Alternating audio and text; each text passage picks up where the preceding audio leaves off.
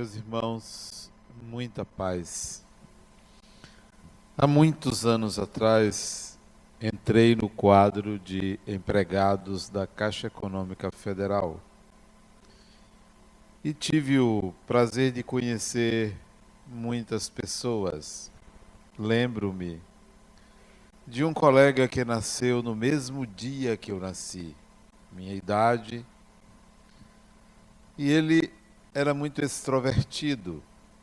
Isso por volta de 1977, muitos anos atrás. E ele tinha uma personalidade é, um tanto quanto irônica. Ele ironizava tudo.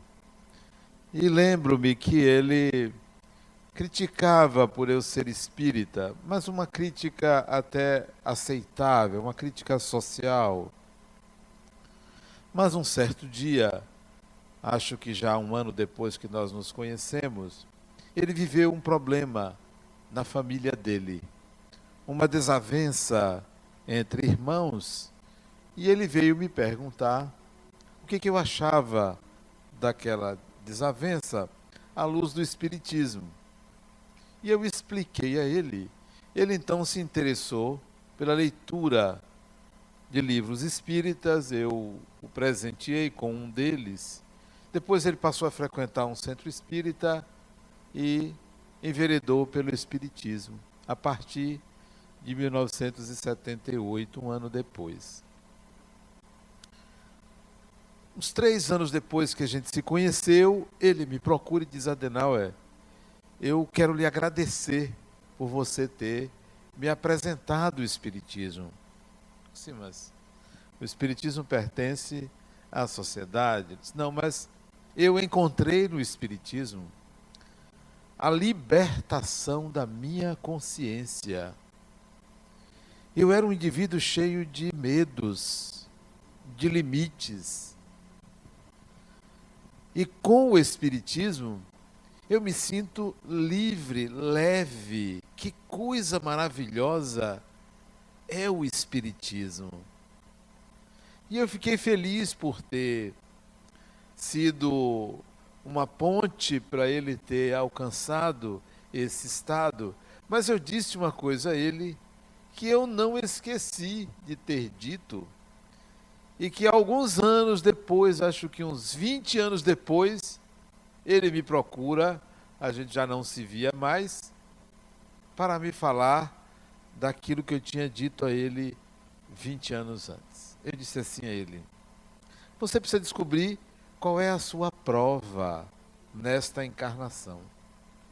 Como que eu disse assim? Qual é o principal problema que você vai enfrentar nesta encarnação? Quase 20 anos depois ele me procura e diz: Agora eu estou vivendo a principal prova da minha encarnação. E me contou um problema grave na vida dele. E eu trago para vocês esta pergunta: Qual é a principal prova da sua vida? À medida que a gente envelhece, eu hoje com 60 anos, doido para fazer 70, mas não chega, demora muito nós vamos percebendo, dando uma varrida pelas experiências, pelos anos que se passaram, nós vamos enxergando melhor as provas que vivemos. Aquilo que nós aumentamos na época, aquilo que minimizamos. Os mais jovens, antes de completar 40 anos, não têm ideia do, talvez não tenham ideia do que eu estou falando porque a vida de fato começa na meia-idade.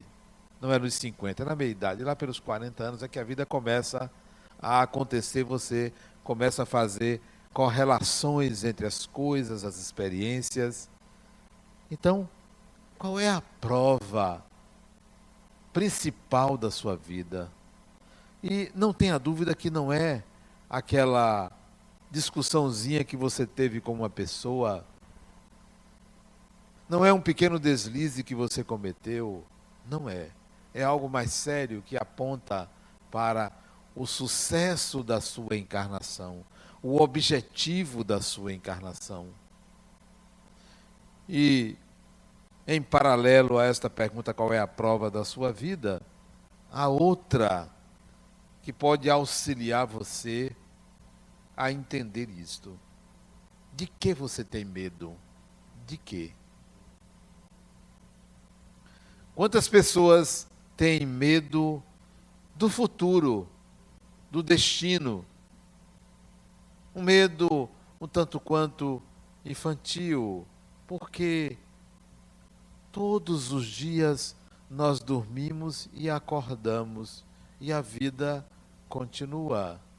Todo mundo dorme sem medo de não acordar. Às vezes até não quer acordar então, o medo do futuro é um medo pueril, porque você vai acordar. Todos os dias acontecem. Em todos os dias você está presente. Então, o medo do futuro é esquecer, de fato, que você estará sempre presente no amanhecer. Sempre vai estar presente. Outros têm medo de adoecer de adoecer. Por mais que você cuide da saúde, por mais que você cuide, ninguém tem o poder de adivinhar se vai ou não adoecer. Claro que deve se prevenir, claro que você deve se cuidar, mas as pessoas mais saudáveis podem adoecer. Outros têm medo da morte, medo do inevitável de algo que você sabe que vai acontecer? Ou tem alguém que não vai morrer? Todos vamos morrer.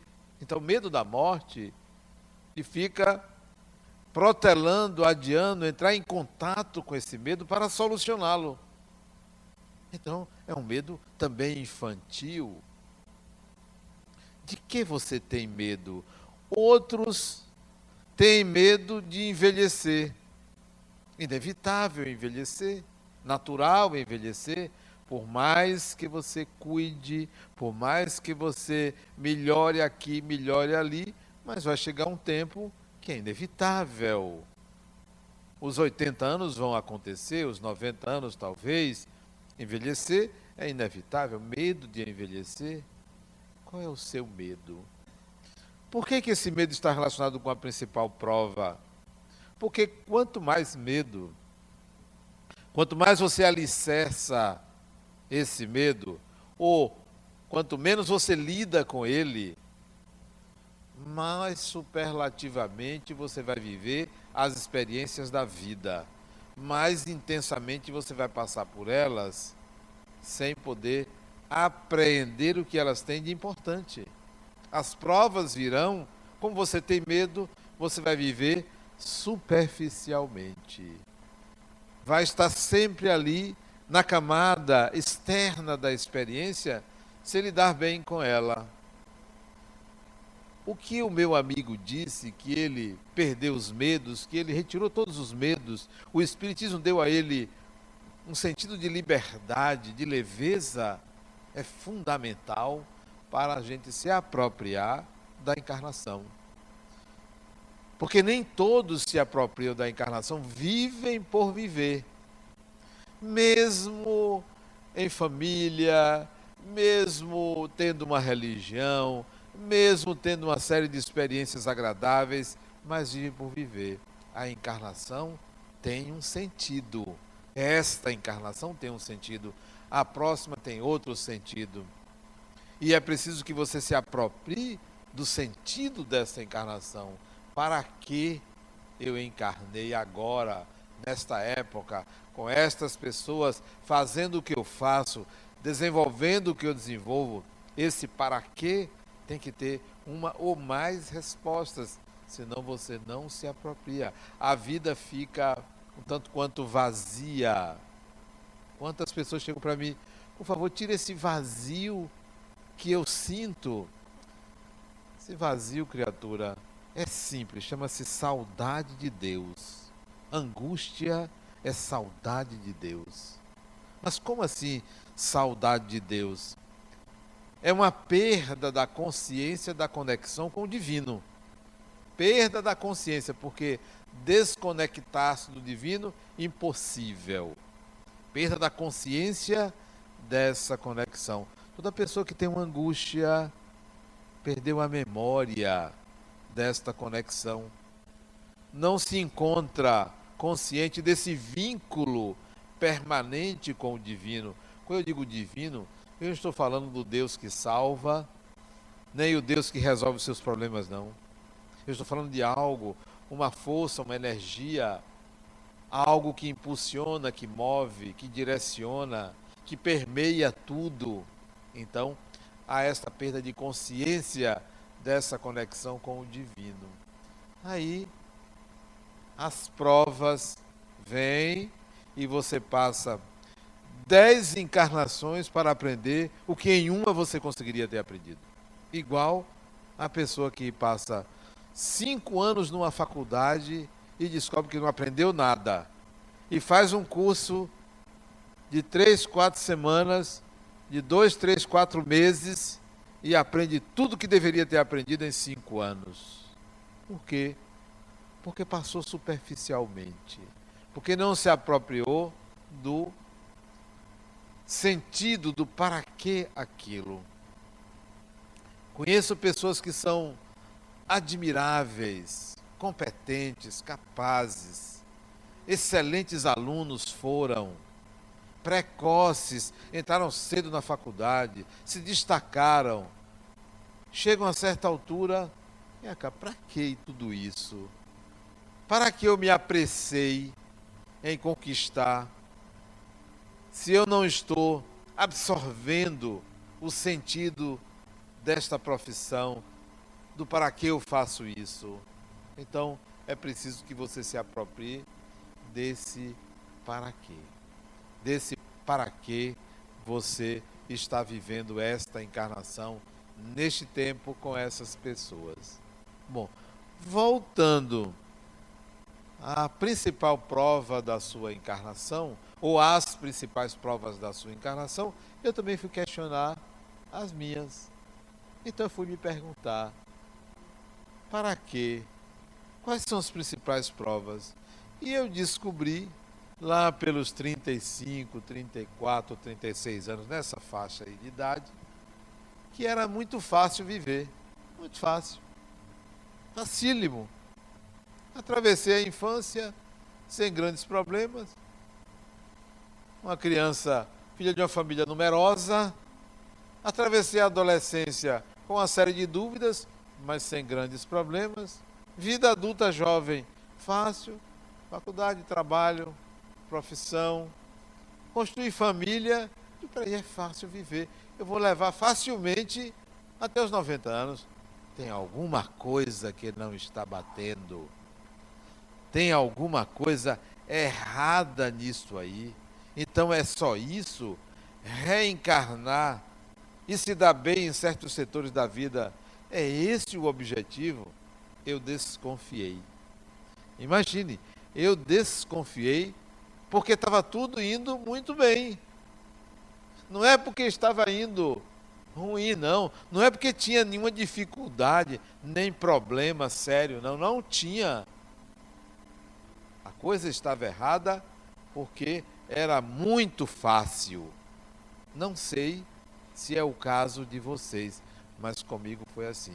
E se tivesse alguma coisa que tivesse dando errado, algum problema, desconfie também, porque nem sempre o problema manifesto, isto é, o problema externo é o principal problema da sua vida. Muitos transformam um problema menor em algo muito maior. Muito maior. Quantas pessoas eu atendo que fazem isso? Chegam para mim e dizem, Adenal, eu vim aqui a você porque eu estou passando por isso, por isso, por isso. Criatura, esse não é seu problema, não. Não é. Mas como assim? Eu estou sofrendo. Esse não é o seu problema. Isso se resolve fácil. Ó, três semanas, um, um mês. Isso você vai resolver. Que tal você entrar em contato com o seu principal problema? Qual é? Eu não sabia que você, numa conversa, viu. Eu ainda não vi, mas tenho certeza que não é isto. Vamos lá, vamos tentar descobrir qual é. Quantas pessoas transformam uma barata no monstro, uma formiga num elefante, transformam uma feridazinha num câncer. Quantas pessoas fazem isso? Uma desavença com uma pessoa numa inimizade de séculos. Para quê? Porque não identificaram o seu principal problema. Então, se eu tivesse naquela época um problema externo, eu iria desconfiar. Também não é isto. Eu preciso entender a razão pela qual eu reencarnei. Por que, para que eu estou aqui? Não para resolver um problema entre eu e um irmão. Não para resolver um problema gerado pelo desemprego. Ora, é muito simples resolver o seu desemprego. Se aprimore, se capacite. Ah, mas nessa idade, não existe idade para isso, chama-se preguiça. Preguiça. Se aprimore. Porque o bom operário é disputado em tempos de crise. Em tempos de crise. Não. Esses problemas são menores. Para que você reencarnou? Qual é a razão de você estar aqui? Então, eu estava vivendo uma vida ótima. Ótima. Casa, carro, dia no banco, salário. Era engenheiro, tinha até trabalhos avulsos que eu fazia fora do meu contrato de trabalho. Espírita, estudava espiritismo, ia para o centro, fazia palestra. Eu digo, está muito fácil. Quando a coisa está muito fácil, quando a esmola, como é que diz? Quando a esmola é grande, o santo desconfia. Eu desconfiei. Tem alguma coisa que não está batendo aí. É aquela pessoa que é feinha e aparece um homem bonitão. Tá, desconfie. Desconfie. Ou aquele sujeito feio, barrigudo, gordo, aparece uma mulher muito bonita.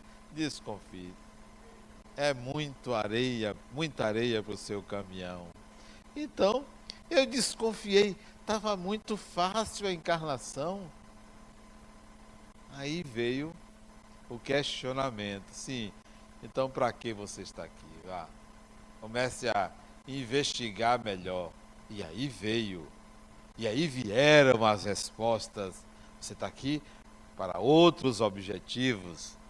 Vamos agora pensar melhor sobre o que é estar encarnado, porque viver em sociedade, viver em família, relacionar-se, trabalhar, viver é muito simples. Basta que você não se complique, nem complique a vida dos outros. Viva a sua vida. Respeite a vida alheia. Aceite as críticas sobre você. Esses dias uma pessoa chegou para mim e disse, Adenai, você não sabe o quanto você é criticado. Eu imagino, eu imagino. Mas você não sabe o que lhe criticam? Algumas coisas eu sei.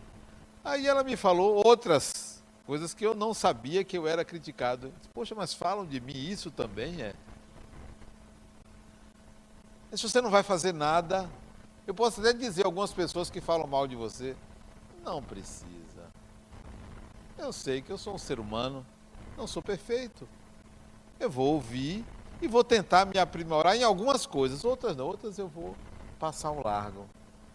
Será que você perde tempo, perde muito tempo se preocupando com essas falas que são típicas da nossa sociedade? Não perca tempo com isso. Siga sua vida siga seu caminho, siga seu destino. Há algo maior a ser feito por você. Resolva essas questões domésticas com maestria. Resolva. Haverá sempre alguém no seu caminho se opondo a você. Sempre. Esta pessoa é importantíssima na sua vida. Importantíssima. Todas as pessoas que se opõem a você são importantes para você, porque elas apontam o que você não enxerga em você. Por isso que a gente não deve se preocupar tanto com os nossos opositores, deve até agradecer a eles. Qual é a principal prova, então? Eu fui descobrir que eu tinha algumas tendências. Algumas tendências. Tendências que eu não conseguia enxergar antes, porque estava tudo indo muito bem. Aí eu descobri minhas tendências. E essas tendências precisavam estar sob o meu controle. Educar tendências é que é o mais difícil, é que é o mais complexo. E quando você descobre suas tendências, você se conhece um pouco mais. Um pouco mais. Tendências não são comportamentos, tendências são engramas psíquicos ou marcas ou imprints psíquicos que levam você a um conjunto de atitudes. Então, tendências são anteriores aos comportamentos. Anteriores aos comportamentos. Então, observe você antes do comportamento e não apenas no comportamento, porque antes estão as tendências. Há uma tendência sua à impulsividade que leva você a agredir alguém. A agressão a alguém é o comportamento, a tendência é a impulsividade. Você pode até dizer assim: antes de agredir uma pessoa, eu vou pensar dez vezes. Não resolve. Faça isso. Vai acontecer um dia que você não vai suportar e é capaz até de matar a pessoa, porque você acumulou comportamentos sem avaliar a tendência é na tendência que está a sua personalidade. Então, para que você saiba para que você reencarnou, observe, relacione suas tendências. Suas tendências. Bom, e aí, lá pelos idos de 1997, verão foi verão de 1997. Quantos anos tem isso? 97, 20 anos? Vai fazer 20 anos, 19 anos. Janeiro de 1997. Eu já tinha consciência de algumas tendências minhas. Eu estava numa espécie de pier em frente do mar, na cidade de Ilhéus. Um pier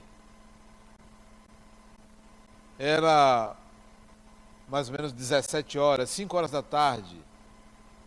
Estava de frente para o nascente, o sol se pondo atrás de mim. E eu admirando o mar. Numa tarde, eu estava de férias nessa cidade, estava admirando o mar, pensando. Quando me veio uma onda diferente, uma espécie de êxtase ali, sozinho naquele pier em frente para o mar, em frente de uma casa de praia, que não era minha. A melhor coisa é você ter amigos que tenham condições.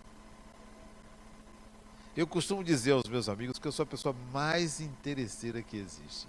Eu adoro a amizade deles pelos que eles me proporcionam. Que é muito bom ser amigo deles. Sempre que me proporcionarem, eu estarei ao lado deles. Então eu estava em casa de um amigo passando 15 dias de férias. Né? Ele tem uma casa na praia de Ilhéus e eu estava em casa dele, hospedado em casa dele. E veio uma onda exatamente na direção oposta a uma tendência minha. Eu tinha uma tendência e veio um sentimento oposto a essa tendência. E o sentimento oposto a uma tendência significa: olha a oportunidade de você educar se você tem a tendência à impulsividade e vem uma onda oposta de leveza, uma onda zen, uma onda de calma. Olha que oportunidade você tem de aprender e crescer. Então, ante uma tendência que eu tinha, surgiu esta onda. Esta onda chama-se amor sempre. Amor sempre. E vocês vão perguntar, então qual é a tendência que você tem, tinha que fez surgir essa onda oposta? Qual é o oposto do amor? Qual é o oposto do amor? Não é o ódio. O ódio é primo irmão do amor. Não, o, amor, o ódio não é o oposto do amor. Você pode odiar e amar a mesma pessoa. Qual é o contrário do amor? O desejo de poder. O poder. Ter poder sobre uma pessoa você não ama. Quem ama não tem poder sobre o outro. E eu tinha uma tendência ao poder sobre as pessoas, uma tendência de querer a posse, de querer o domínio. Domínio esse que vinha pela, pelo excesso de racionalidade. Excesso de racionalidade. E veio naquele dia, naquele verão de 1997, esta onda me invadindo assim de amar um sentimento. Lembrei-me de várias pessoas que me eram caras, que eu amava, que eu gostava da presença, que eu gostaria de participar da minha vida. Amar as pessoas mais diferentes, diversas manifestações de amor, tudo isso invadiu-me. E aí eu resolvi escrever um livro que eu chamei de Amor Sempre. Onde nesse livro eu coloquei aquilo que eu senti naquele dia. E eu passei a, a ver as coisas sobre essa ótica, sobre a ótica do amor. Eu estava tão invadido por esta onda que eu abraçava até poste e chamava de meu amor. Era um negócio impressionante. Eu queria amar tudo, todos, todas as pessoas dentro dos limites do nível de evolução em que me encontro. Impressionante. Como era uma coisa que inundava a intimidade do ser e que estava faltando manifestações então eu passei a dizer a certas pessoas: Eu amo você, porque não sabia dizer isto. Não sabia como é expressar algo que você sente. Não era agora uma frase é, simples e racional, era algo que vinha de dentro. Eu amo você. E se você nunca disse isso a uma pessoa, meus pêsames. Escolha alguém que você sinta o amor e tenha coragem de dizer isso, de se entregar a esse sentimento, que é o sentimento de amor. Não é uma frase men mental, racional, cognitiva, é a expressão de um sentimento. Aquela época, eu descobri o percurso desse sentimento. De onde é que vinha? Como é que começava? Dizia-se que o amor maior era o amor de mãe.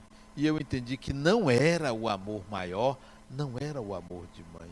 Porque o amor de mãe é para os seus. Começa com os seus. Ama porque é seu. Se você conseguir amar o filho do outro, principalmente da segunda mulher do seu marido que você amava, então eu vou dizer: o amor de mãe é superior. É superior. Mas se você não disser isso, não, não é superior. É um amor bonito, o amor de mãe. É um amor sublime, eterno.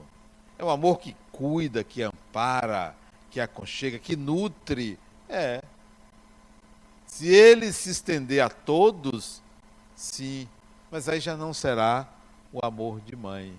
O amor a todos é um amor universal, dificílimo de alcançar, mas se consegue, quem sente esse amor. Então naquela época eu ouvia isso, que era o amor de mãe, mas não, peraí, Não era. Eu me lembro de minha mãe, que ela dizia assim: Meu filho, você é lindo, mas não se esqueça que eu sou sua mãe. Ela dizia isso, né? Para dizer que a beleza estava no olhar dela e não em mim, né? Era muito sincera minha mãe.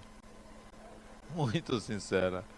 Então, naquela época eu tinha essa essa visão e fui desenvolvendo essa habilidade em usar essas palavras. A palavra amor. Quando surgiu a Fundação La Harmonia, então eu botei como sentimento máximo e dístico da fundação e frase lapidar dessa instituição: o amor é a força propulsora do universo. Essa frase me veio à mente e eu coloquei aqui em 2002, quando nós inauguramos a creche, 2002. De onde vem então o amor? Esse sentimento nasce aonde? Então ele nasce na relação entre o Criador e a criatura. O amor nasce nessa relação. O amor não nasce na relação entre você e outra pessoa. É preciso que você enxergue que a sua existência como um ato de amor. Mas que amor é este? Que amor é esse do Criador para a criatura? Como é que começa esse amor? É de Deus para uma pessoa? Não. Porque o ser humano não nasce primeiro do que a matéria. Não nasce primeiro. Ser humano é produto de uma evolução de milhões de anos. No começo, não existiam seres humanos.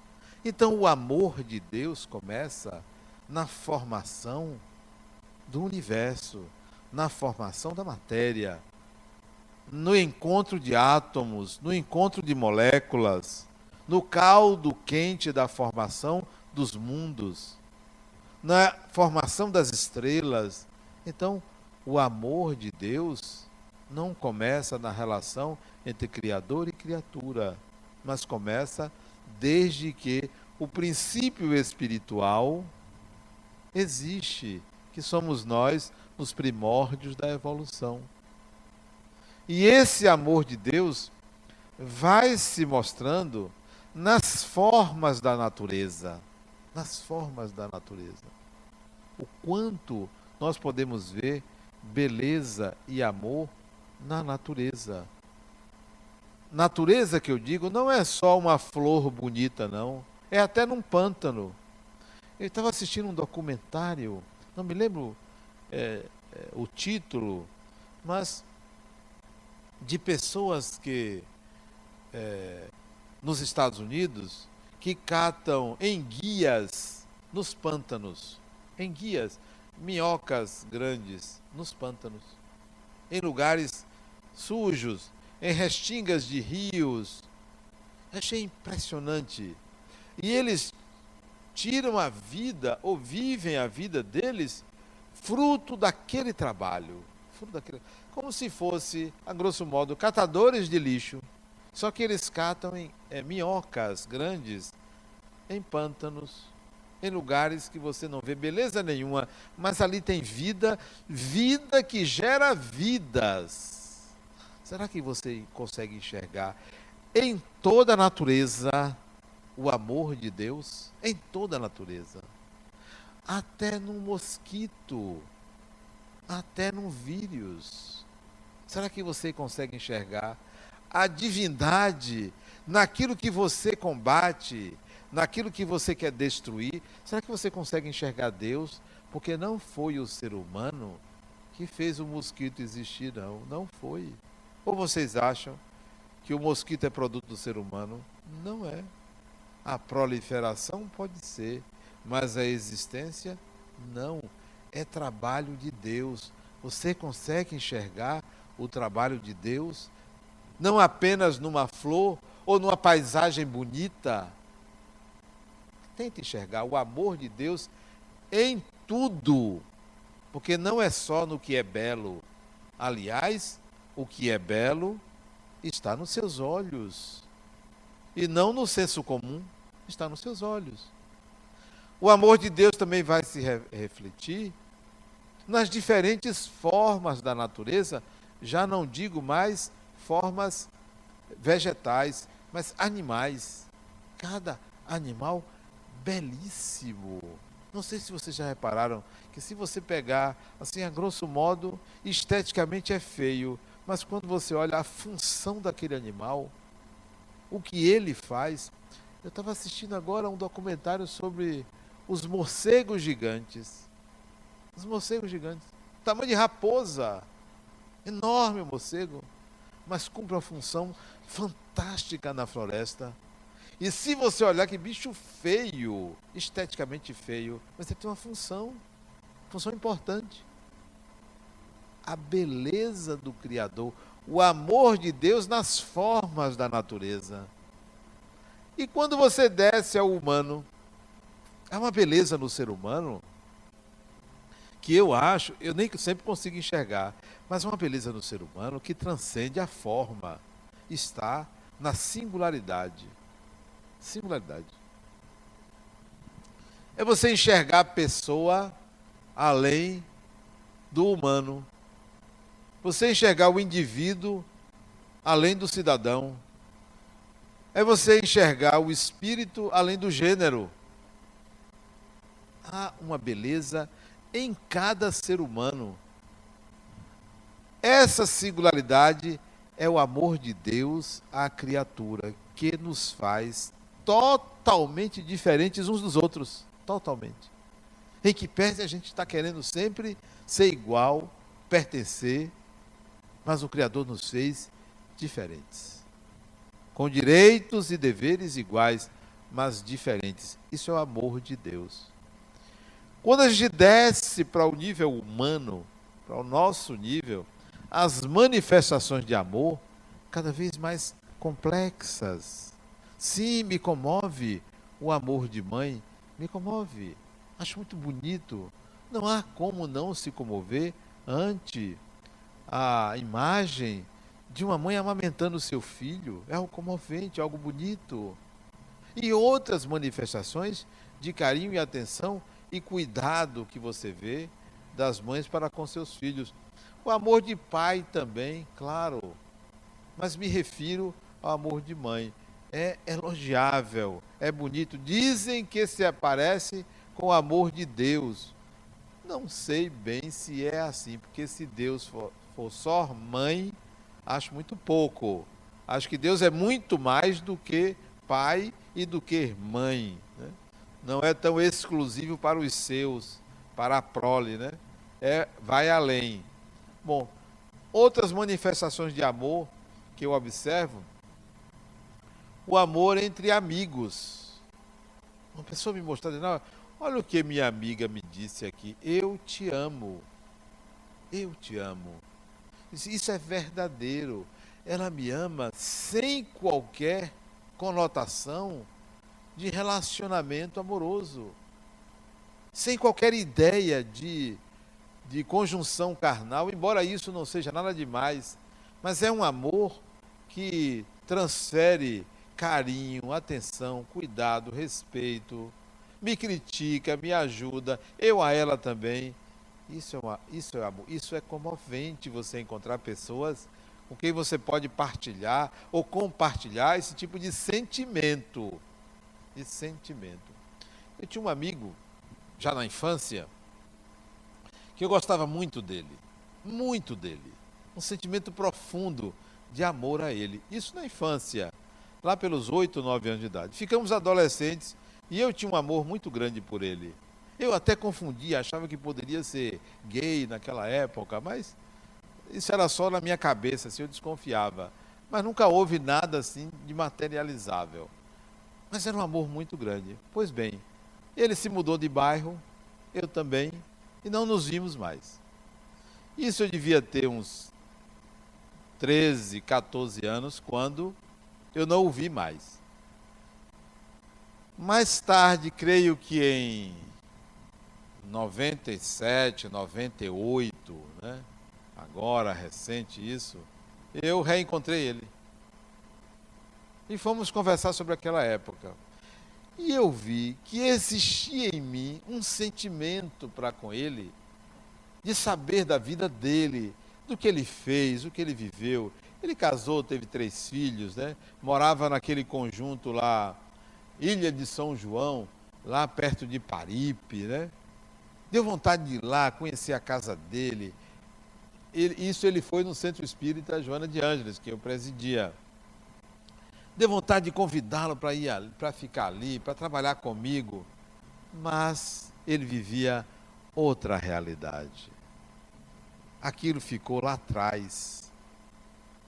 Não era agora algo que ele conseguiria me transmitir, mas eu notei que eu não perdi o sentimento por ele, mas que não poderia mais ser compartilhado agora, porque a realidade dele era outra completamente diferente, o que ele vivia os processos que ele se envolveu. Às vezes você quer recuperar o passado, quer reviver algo, mas só existe dentro de você. Não existe no outro. Não é mais possível você recompor aquela história. Ela ficou lá atrás. Foi bom naquela época, hoje é diferente. Então, esse sentimento de amor, ele também é uma manifestação de Deus. Fora o amor entre pessoas, o amor que gera as relações amorosas, o amor de um homem e de uma mulher, o amor de dois homens ou de duas mulheres, ou de pessoas que não sabem nem qual é o seu gênero. O amor é uma, um sentimento que leva você a querer partilhar sua vida, compartilhar sua vida.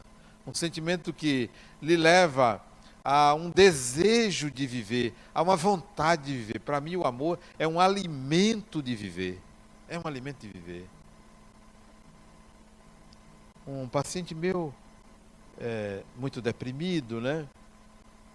muito triste, e ele diz: Adenal, eu acordo de manhã e fico na cama sem querer sair da cama. Tenho muita coisa para fazer, mas eu não consigo. Eu passo às vezes horas na cama com a minha depressão. Ele diz, fulano, eu não sei o que é isto. Nunca vivi. Sei porque você está me contando, mas eu nunca senti isso. Nunca senti esta vontade de não viver. Isso que você está me dizendo é vontade de não viver. Eu nunca senti isso. Eu sinto uma vontade muito grande de viver e para mim isso se chama amor. É o amor que faz com que você tenha vontade de viver, tenha vontade de enfrentar a vida. Não quero dizer que não haja problemas, que não haja dificuldades. É a vontade de viver, a vontade de fazer, a vontade de realizar, a vontade de ir em frente, a vontade de recuar, mas de ir em frente de novo.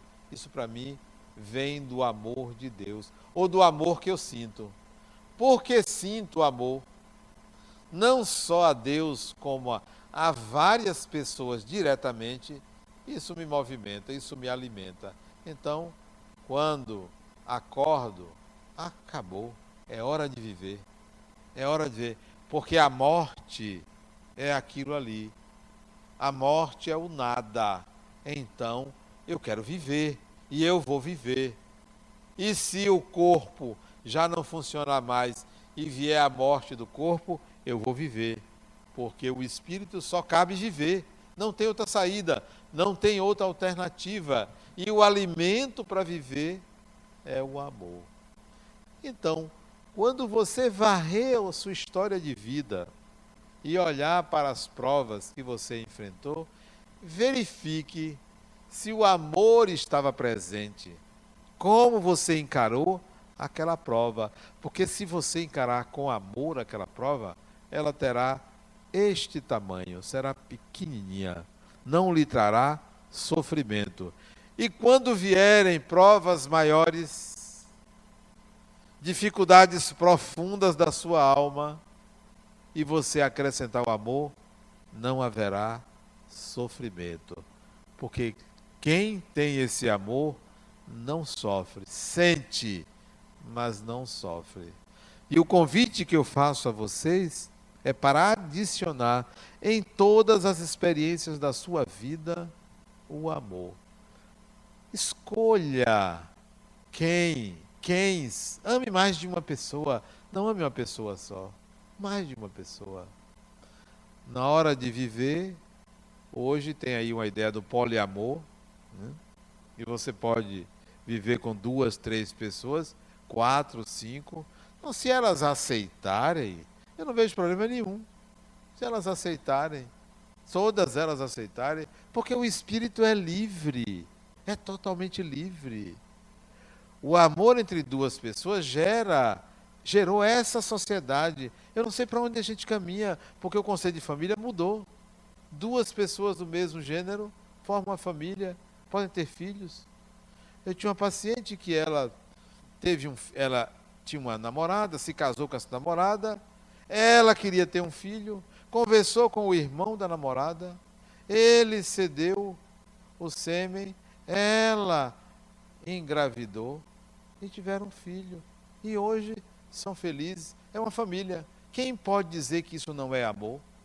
Quem pode dizer que isso está errado? O Espírito sopra onde quer, disse Jesus. Então, há várias formas de amar. Respeite a forma com que o outro ama. O mais importante é você amar. E amar sem exigências. Como já disse, o amor é sem razões. Se você ama, você ama. Se não é amado por aquela pessoa, amada por aquela pessoa, respeite o outro. Continue com seu amor, porque não há razões nem exigências para o amor. Se você quer saber se uma pessoa ama você, não pergunte. Não pergunte, você me ama? Porque essa pergunta pode induzir uma coerção da pessoa ter que dizer Tá, eu amo você. Não diz o tá, amo sim. Ou então vai dizer sim, claro, né? Você pode até dar uma contribuiçãozinha para a pessoa dizer que ama você. Pode até dar uma contribuição. Dizendo a pessoa que a ama. Essa é a contribuição que você pode dar. Ah, mas fulano não sabe dizer. Não sabe dizer porque é um troglodita. Porque é um troglodita porque não sabe expressar o que sente. Expresse você, diga você. Você vai vencer o outro pelo cansaço. Então, ame as pessoas, mas não diga que você ama por dizer. Só diga quando você sentir. Quando você sentir. E se você não sente, trabalhe para construir em você a capacidade de sentir o amor. Não é só em dizer não, é em sentir o amor. Por isso eu sempre digo, ou escrevo nos meus livros, ame sempre. Ame sempre, em qualquer circunstância, até o seu inimigo, até de quem você não gosta. Ame. Entenda as razões do outro. E aí você vai conseguir amar uma pessoa que lhe fez mal. Que lhe fez mal. Fez mal porque é inferior. Você pode amar alguém que é inferior, não tem problema não. Porque o amor, já disse, é sem razões. O livro que eu escrevi foi esse aqui, ó, Amor Sempre. É um livro simples, água com açúcar, autoajuda. Eu escrevi em duas semanas, naquele período lá em, que eu passei um veraneio em Ilhéus. Amem sempre. Muita paz.